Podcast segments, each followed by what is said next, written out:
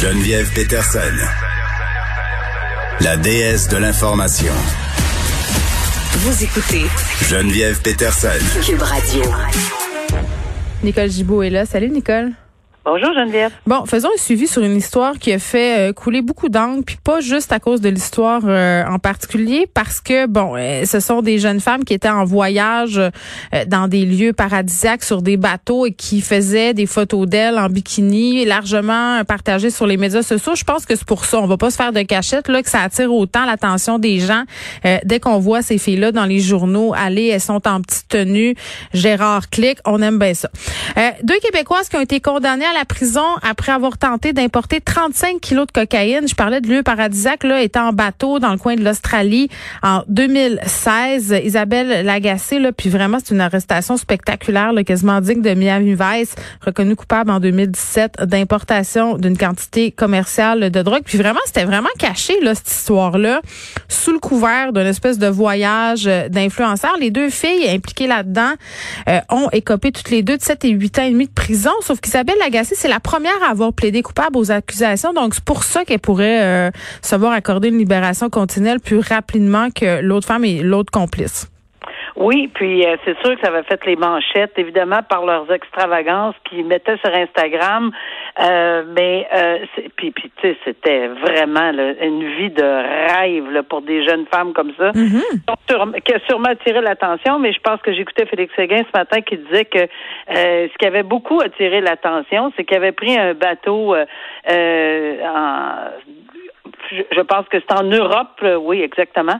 Et puis, il pouvait prendre le bateau et à l'escale ici au Canada, mais il avait préféré aller le prendre là-bas pour faire escale ici.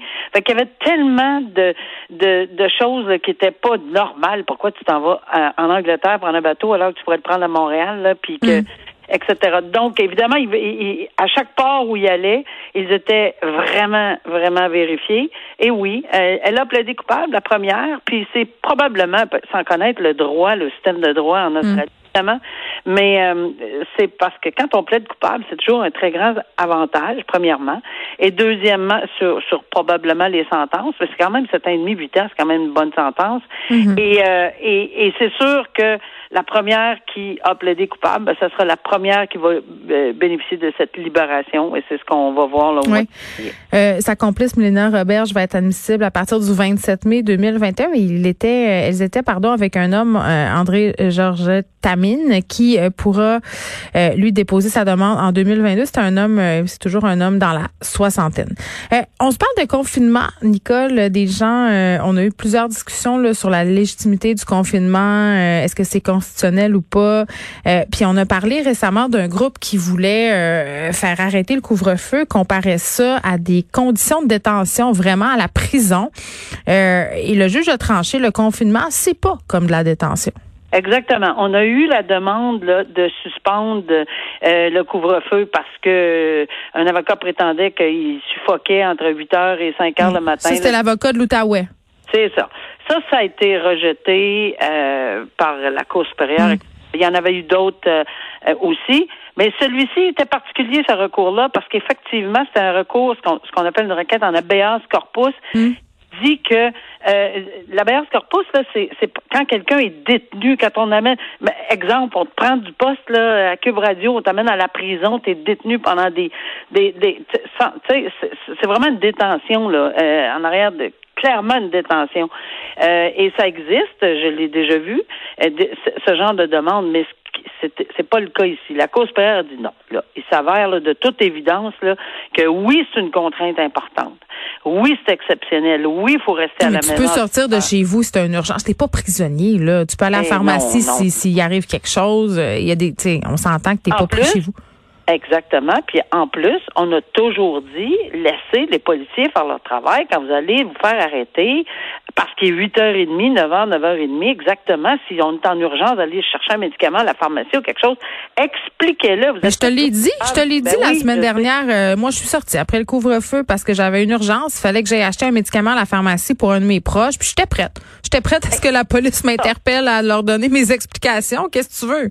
Ben exactement. Puis là, euh, on l'a toujours dit là. Tu sais, je peux pas croire qu'à un moment donné, là, on est à ce point-là. Mais c'est sûr qu'il y en a qui ont eu toutes sortes d'excuses. Mais c'est on- spécial, Nicole. Tu sais, on en a parlé, ça frappe l'imaginaire. Écoute, euh, hier, euh, nous, on est une famille reconstituée, on n'habite pas à la même adresse, on a le droit de se voir selon la loi. Hier, j'amène mon fils à la résidence de mon chum pour qu'il puisse jouer à la Nintendo Switch avec euh, les fils de mon chum. Et euh, vers 8 h moins quart, je lui dis, hey, il faut retourner chez nous parce que la police pourrait nous arrêter. je pensais jamais dire ça à un de mes enfants euh, de ma vie, tu sais. Spécial. C'est vraiment spécial. Mais euh, mais ce n'est pas pour la Cour supérieure avec l'étude. Tu sais, il faut quand même comprendre les principes de l'habeas corpus ou de la détention là. Et ce n'est pas une assignation. Euh, c'est pas un isolement forcé. C'est pas une séquestration sans droit. Je trouve que les mots sont forts. Et la Ben juge euh, Sophie Picard euh, en est venue à cette conclusion-là que c'est pas. Tu sais, on- oui, ça se peut là, qu'on ait des recours à long terme sur les la charte, les droits et libertés. On en entendra parler parce qu'on va en entendre parler pendant 20 ans encore. là, parce que ça va. Les, les tribunaux vont être envahis de toutes Bien sortes sûr. de Ben demandes. Hum. Euh, on fait un retour sur l'histoire de Normand euh, Dubé, le, pilote des stars qui était en cavale, qui s'est rendu à la police. Euh, deux proches de ce pilote ont fait, si on veut, les frais vraiment de son évasion parce que, bon, quand tu es libéré sous caution, il y a des gens qui se portent garant de toi. C'est le cas de ces personnes-là qui avaient fait un dépôt de 15 000 dollars. et là, ben, c'est rare quand même, Nicole, mais ils se sont fait redemander leur argent. Là, puis ce qu'on souligne dans cette histoire, c'est que Normand Dubé les avait déjà remboursés, mais quand même, euh, trois personnes avaient donné de l'argent. Euh, deux hommes ainsi qu'un homme qui était son beau-père qui s'est engagé à verser 20 000 dollars. Dans son cas, la couronne a demandé un délai supplémentaire pour des raisons humanitaires, car sa fille, la conjointe euh, de Normand Dubé, est décédée soudainement le 9 février dernier. C'est, je suis contente qu'on puisse en parler parce que je pense qu'il faut que, que les gens réalisent l'importance quand on parce que Quand on souvent- se porte garant, tu veux dire? Pardon? Quand on se porte garant d'une personne? Exactement. Ouais. Parce que souvent, je l'ai vu, oui, il n'y a pas de problème, oui, oui, il n'y a pas de problème.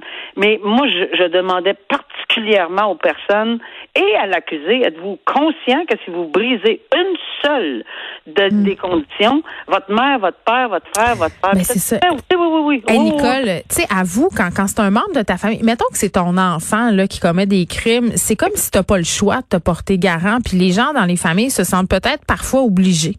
Ouais, mais je te dirais que j'ai vu du, du- plus beau au, au- au moins beau, là. Ouais.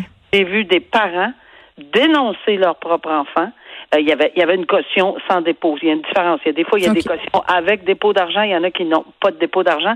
Et, et, et souvent, la couronne, dans ce temps-là, pas, pèsera pas sur le piton là, pour réclamer l'argent. Mais ils, sont- ils ont clairement dénoncé leur enfant. Et ça, moi, chapeau. Euh, regarde, ils l'ont dénoncé. Mais ici, là, ce que je veux en venir, c'est que l'importance de, de, de signer comme garant, là, euh, c'est, elle est là. Alors, non seulement M. Dubé a, a fait faux bon à la justice, Bien sûr. Mais il a mis euh, toutes ces personnes-là qui probablement lui faisaient une confiance aveugle euh, en, en- dans cet état-là. Là, ils perdent de l'argent. Là, là c'est sûr que je comprends, puis je salue le, ce que ce que la couronne fait là, de- pour une question humanitaire. Là, peut-être que, évidemment euh, la conjointe est décédée, mais c'est son frère. Là, c'est, c'est c'est le frère de la conjointe, si je ne m'abuse, là, qui qui doit s'occuper de tout ça. Fait que lui, il a un gros C'est son père. C'est son Euh, père. Puis les deux autres père. hommes euh, qui se sont portés garant, M. Dubé les avait remboursés quand même, là, mais tout de même, c'est des trucs Mais dont on pourrait bien se passer.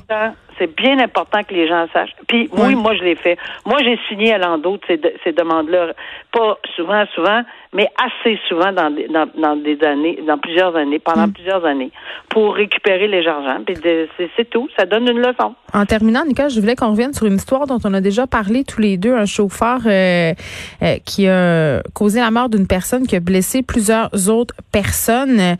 Euh, Vincent Lemay était dans un bar à Montréal, a bu de l'alcool, a pris le volant, a roulé très très vite. Là, on parle d'une vitesse de 127 km heure dans une zone de construction euh, parce qu'il n'a pas ralenti en arrivant euh, près du chantier en question.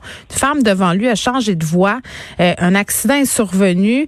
Euh, tonneau, euh, bon, rentre en collision avec des véhicules, avec des gens. Stéphane Lebel euh, est décédé. Six autres personnes ont été blessées. Puis pendant toute cette histoire-là, ce qu'on a essayé d'invoquer du côté de la défense, c'est de dire, oui, mais si la dame en avant avait pas changé de voie, euh, ça serait pas arrivé. Le juge a rejeté cette thèse-là et a dit, non, non, vous êtes le seul responsable. Oui, exactement. Parce qu'on s'entend là, que peu importe, puis ça, c'est un principe que tout conducteur sait, là, Mhm. euh, que peu importe ce qui arrive en avant de nous, évidemment, on parle pas d'une roche qui tombe de, de, de- en haut d'une autoroute. Là. On parle de ce qui arrive en avant de nous. Il faut être en mesure de le prévoir. Euh, toujours, toujours, toujours de la glace, de la pluie, euh, euh, de la construction, euh, quelqu'un qui freine rapidement parce qu'un étant en animal va d'un enfant. Ben, c'est sûr que quand tu es en boisson, là, Hmm. euh, on s'entend ici, M. Lemay avait un taux d'alcoolémie de 169 mg, soit deux fois plus que la limite permise. Hmm. On s'entend-tu que le raisonnement... Il disait qu'il tolérait bien l'alcool. Ben oui, ben, tant mieux, on a vu ce que ça... Tu sais, c'est incroyable, là. Incroyable. Un mort, sept blessés, Ah oui. puis il fait face à de la prison. Là, on s'entend là. Je veux pas, je veux, je veux pas briser euh, l'énigme, mais euh, c'est clairement de la prison. Là, il y a un mort, sept blessés. Euh, en matière de faculté affaiblie, c'est des circonstances. Il y a rien d'atténuant là-dedans. Alors, je pense qu'il a pris sa chance au procès. Le juge l'a pas cru. Il l'a bien, bien. Puis même s'il l'a pas cru, c'était même pas une excuse raisonnable à donner dans les circonstances. Oui. Que, ben, si la madame en avant n'avait pas freiné si vite, moi, je, ben voyons donc.